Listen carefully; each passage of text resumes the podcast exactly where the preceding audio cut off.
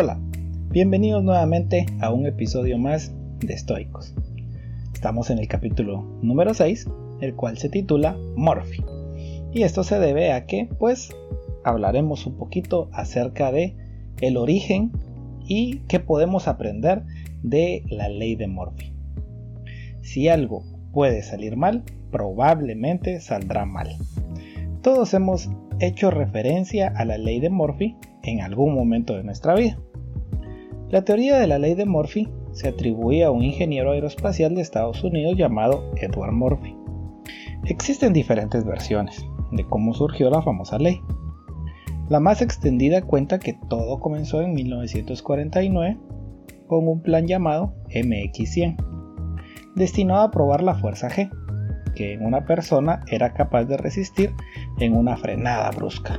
O sea, eso significa de que estaban haciendo experimentos eh, de movimiento y qué era lo que sucedía cuando en una velocidad muy alta se recibía una, un frenón demasiado fuerte. Las pruebas se usaban en un cohete, sobre rieles, con una serie de frenos en un extremo. Aunque para realizar este tipo de experimentos se usaban muñecos parecidos a los que se siguen usando hoy en día en las pruebas de seguridad de vehículos, sea, si alguna vez hemos visto eh, en, YouTube o en la tele, cuando hacen pruebas sobre los cinturones de seguridad o las bolsas, hay algunos muñecos de pruebas que utilizan, pues a esta clase de muñecos de pruebas se hace referencia. John Paul, John Paul Stepp, capitán al cargo de esta prueba, se ofreció como reemplazo del muñeco en el experimento de la desaceleración para poder tener mejores datos ya que pues se iban a hacer las pruebas en, en un ser humano. La conclusión fue que las sensaciones descritas por el capitán no cuadraban con las medidas que arrojaba el instrumental que estaban utilizando. Edward Murphy sugiere entonces colocar otros sensores en los arnés del capitán para poder medir la fuerza sobre ellos y le encomendó la tarea a su asistente. Este último no colocó bien los sensores y la prueba no dio ningún tipo de resultado. Al comprobar las causas del fallo, Murphy se percató de que los cables estaban colocados al revés y tras echar una llamada de atención a su asistente, dijo algo parecido a, si esa persona tiene una forma de cometer un error, lo hará.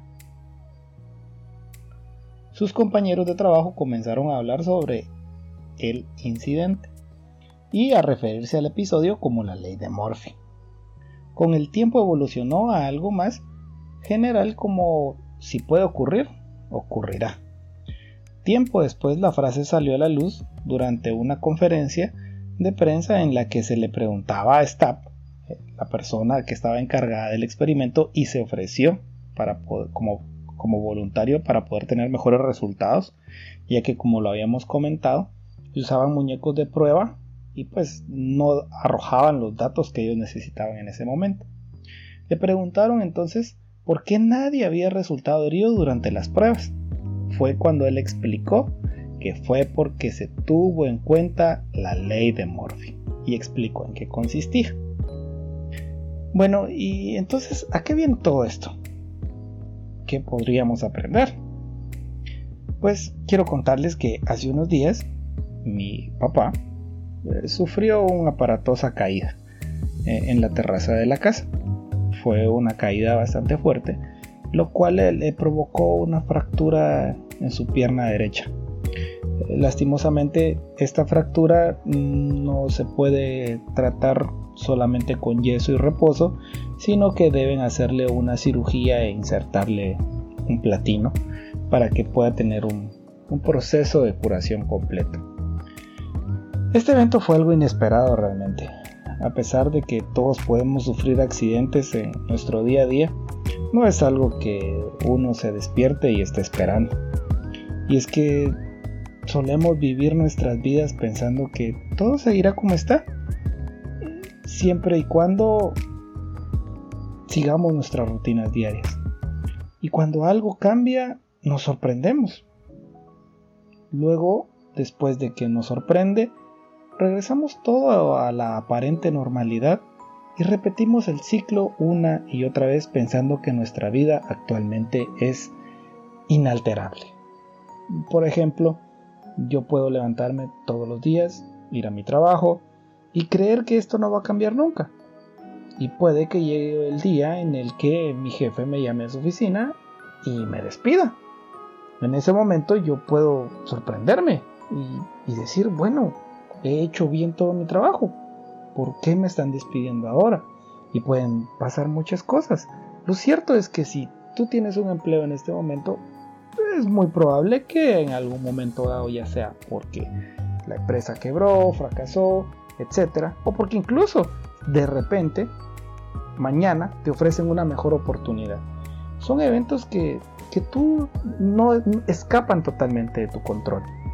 Lo cierto está en que una vez que pasamos ese pequeño sobresalto o sorpresa de, de, algo que no esperábamos, nuevamente le bajamos el ritmo y empezamos otra vez un ciclo.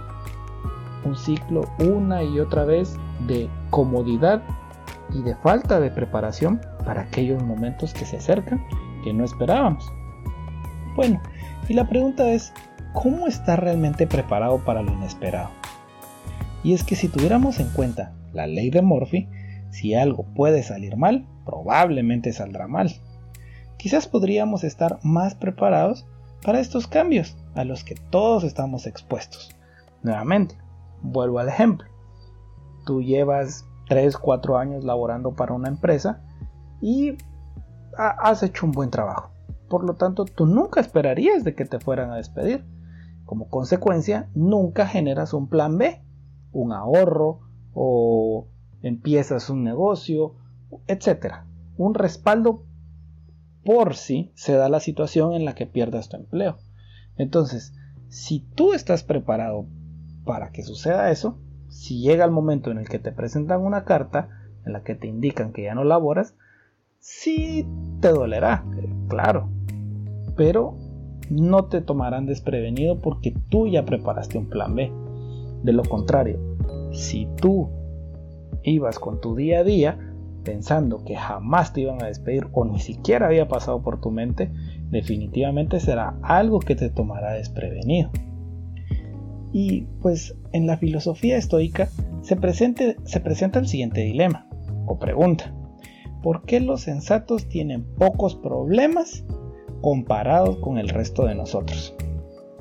Pues lo mismo, además de la pregunta del estoicismo, nos ofrece tres razones que son muy sencillas. Pero antes de darte o compartirte estas tres razones, pues lo primero que yo me pregunté fue qué es una persona sensata. Quizás tú lo sepas, pero en mi caso no. Y te lo comparto. El diccionario nos muestra que sensato es una persona que muestra buen juicio, prudencia y madurez en sus actos y decisiones. Ahora que tenemos el concepto, te repito la pregunta que se hacían los estoicos. ¿Por qué los sensatos tienen pocos problemas comparados con el resto de nosotros? Bien, en primer lugar, los sensatos parecen controlar sus expectativas, en la medida de lo posible. Para empezar, rara vez esperan lo imposible. En ese caso, debemos tener cuidado de no tener expectativas muy elevadas. Por ejemplo, tú quieres empezar a hacer ejercicio el día de mañana, perfecto. Y tú quieres bajar 10 libras. Pues bien, no puedes esperar bajar esas 10 libras en los primeros dos días. O si vas a salir a correr mañana, no puedes esperar salir y correr 25 kilómetros cuando nunca en la vida has salido a caminar o a correr. Entonces, debes tener tus expectativas adecuadas, no pensar en lo imposible. En segundo lugar, siempre consideran el mejor y el peor escenario. Quiere decir de que ellos están preparados para lo bueno o para lo malo. Te pongo un ejemplo. Imagínate que tú vas a una entrevista de trabajo. Entonces, tú debes ir preparado sabiendo que hay una probabilidad que te contraten como puede que no. Si tú estás preparado para ambas situaciones, podrás afrontar de una mejor manera cualquiera de las situaciones. Si te niegan el trabajo, tú agradecerás por la oportunidad que te dieron y, y pasarás a la siguiente oportunidad. Si te aceptan, también estarás preparado y también agradecerás por la oportunidad que se te está presentando.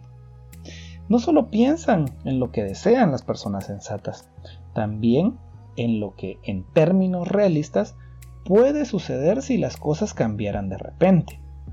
Eso significa de que están enfocados en que en cualquier momento pueden cambiar las cosas. Por ejemplo, el clima es algo que nosotros no podemos controlar. Eso significa de que hoy debes estar consciente de que mañana en la mañana te puedes despertar y puede estar lloviendo y no deben molestarte, porque es más, si tú vives en una zona que frecuentemente amanece lloviendo y que no estés preparado con una sombría, con una capa, con botas o los implementos para poderte proteger de la lluvia, entonces no debe sorprenderte el hecho de que te vayas a mojar ese día. Y en tercer lugar, los sensatos actúan con una cláusula inversa, es decir, no solo consideran lo que puede salir mal, también están preparados para que suceda, como si así lo hubieran querido. Es una oportunidad para la excelencia y para la virtud. Eso sí, tú no debes caer en algo pesimista. Yo lo que te estoy compartiendo son tres respuestas que los estoicos nos están presentando para que podamos tener una vida más preparada, más tranquila y podamos estar mejor preparados para afrontar las situaciones día a día. Si ponemos nosotros en práctica estas enseñanzas que el estoicismo nos presenta, te encontrarás que nada te sorprenderá ni irá en contra de tus expectativas. Ten en cuenta que no se trata de que vivas de forma pesimista ni negativa como te lo mencionaba, o que te vuelvas paranoico y que todo el tiempo estés esperando algo malo. Se trata de estar preparado, o como un buen amigo mío me dijo una vez, vivo preparado para lo peor, pero siempre estoy esperando lo mejor. Así que te invito a que medites en estos tres puntos y los apliques a todos los aspectos de tu vida y verás cómo estarás mucho mejor preparado. Bien, y hasta aquí con este episodio del día de hoy. Si te gustó, dale me gusta y compártelo con tus amigos o con tu familia.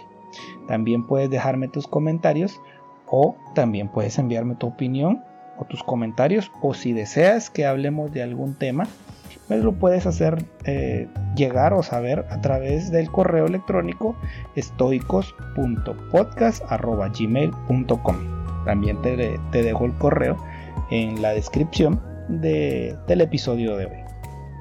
No olvides también que puedes seguirme en Facebook como Estoicos Podcast, escucharme en YouTube o en tu plataforma favorita de podcast.